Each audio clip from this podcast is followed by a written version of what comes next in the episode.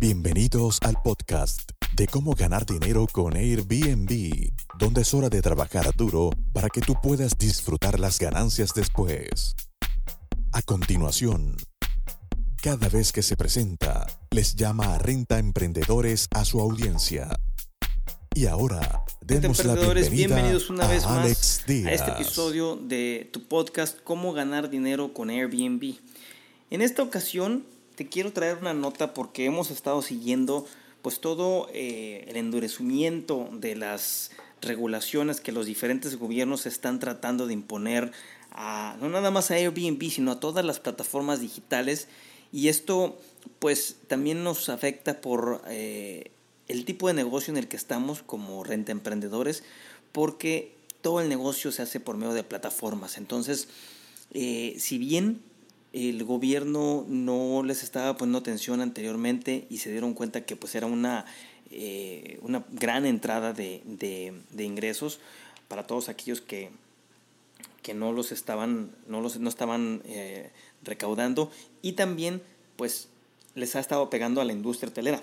No lo digo yo, lo dice este artículo que les voy a leer, es del día 26 de octubre eh, y titula Airbnb en la mira de la justicia brasileña. Entonces, ya México ha estado apretando, eh, otros países de Latinoamérica están apretando también y es eh, importante nosotros como emprendedores saber qué tenemos que hacer, cómo profesionalizarnos y buscar un punto medio, ¿no? buscar un, un, punto común donde podamos coexistir con la industria hotelera, podamos pagar nuestros impuestos y podamos profesionalizar e inclusive ser tomados en cuenta cuando eh, se determinen innovaciones o se determinen eh, decisiones que pongan o que impacten de manera turística tu ciudad, tu colonia, tu estado, tu país. Es importante que se organicen para poder eh, participar en este tipo de,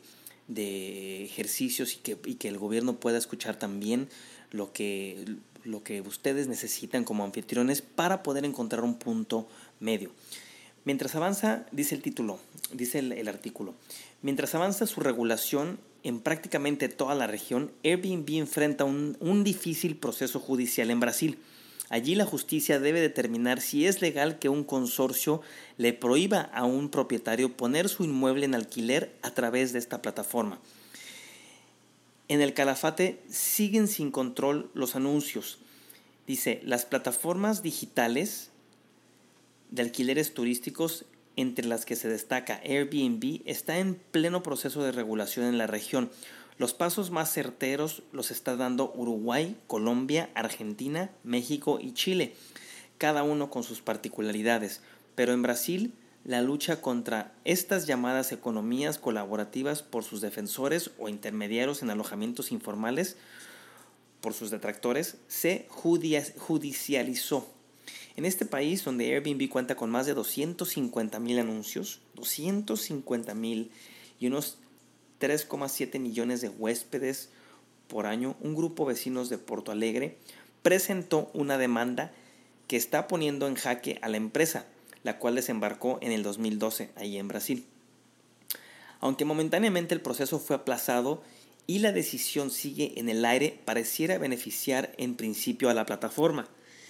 El instructor del caso en la STJ, Luis Felipe Salomao, consideró que la prohibición de alquiler de inmuebles o habitaciones a través de ese tipo de aplicaciones confronta con el derecho de propiedad garantizado en la Constitución. Entonces, tenemos un juez que está dando el fallo no es un fallo, es un está dando una decisión al cual está, logra aplazar y, beneficiar un poco a la plataforma, pero con el argumento de que confronta el derecho de que los anfitriones no se les puede prohibir rentar sus propiedades porque confronta con el derecho de propiedad en la Constitución.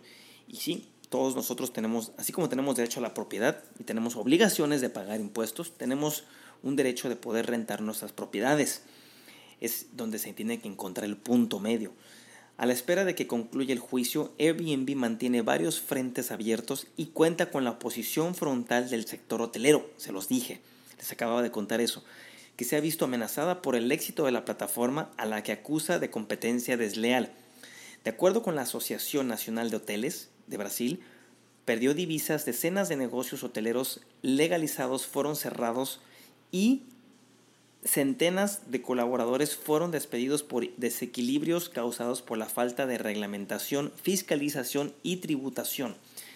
Este es el argumento que han estado utilizando a nivel mundial. Eh, obviamente es una competencia. Eh, ven a los rentemprendedores, a Airbnb, a plataformas de este tipo como de, eh, competencia desleal porque no sigue una reglamentación, una fiscalización o una tributación.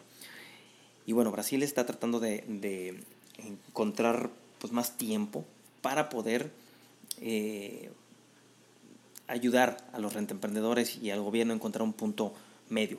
En ese sentido, el presidente de la ABIH, que es la, la, la Asociación Nacional de Hoteles de Brasil, Manuel Linares le dijo a la agencia EFE que con resultado de esa disparidad en términos de recaudación tributaria, esas empresas que son ilegales por no existir legislación específica impiden recaudar centenares de, millones de reales para las arcas públicas.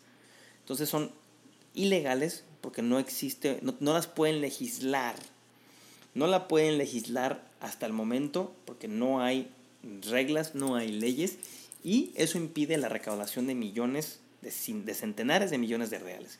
Sin embargo, Airbnb difiere y asegura que el alquiler por temporada en Brasil está expresamente autorizado por la ley del inquilinato y por tanto regulada independientemente de, de, si la transacción ha sido hecha directamente por los propietarios, por inmobiliarias o vías plataformas.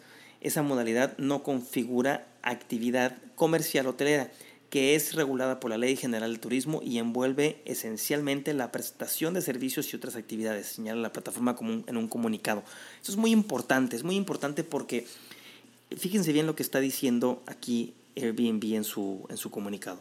Dice, está expresamente autorizado por la ley del inquilinato, o sea, en México sería la, de, la del arrendamiento, y por tanto regulada independientemente de si la transacción, ojo, aquí viene, es muy importante, de si la transacción ha sido hecha directamente por los propietarios, de tal manera que el propietario tiene derecho por ley en la Constitución de rentar su propiedad.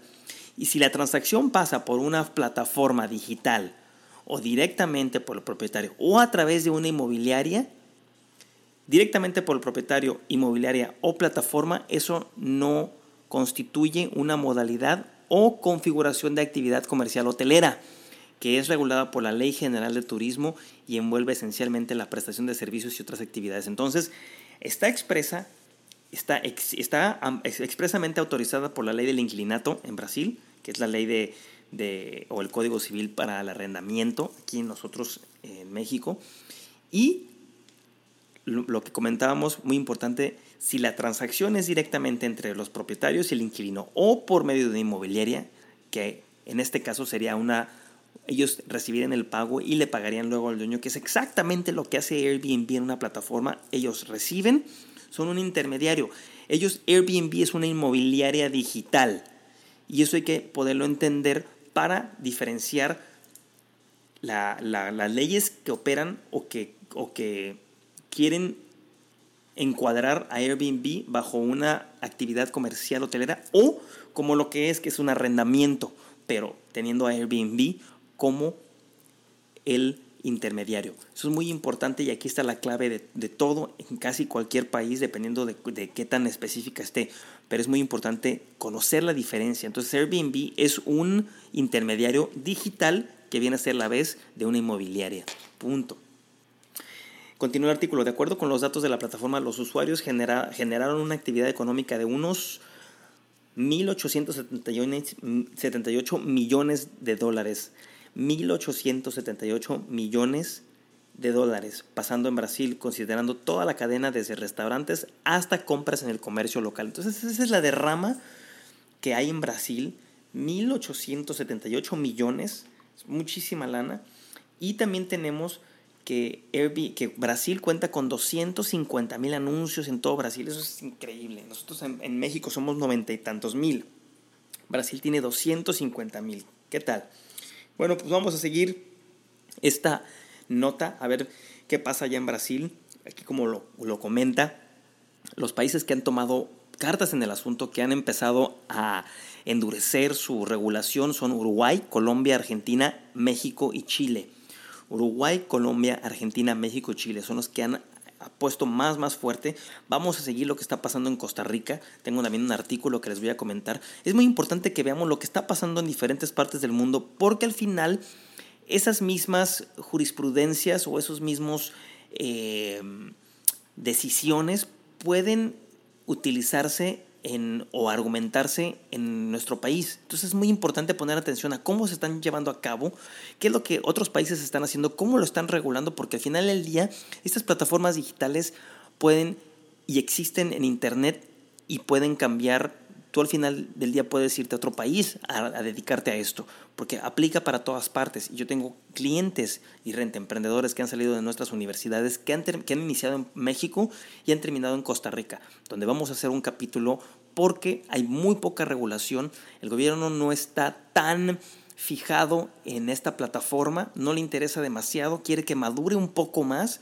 Y bueno, les vamos a traer esa nota para que puedan comparar y ver cómo está cambiando el panorama de, eh, de, negocios a nivel Airbnb y plataformas digitales. Muchísimas gracias y nos escuchamos y nos vemos en el próximo podcast. Muchas gracias por escuchar tu podcast Cómo ganar dinero con Airbnb.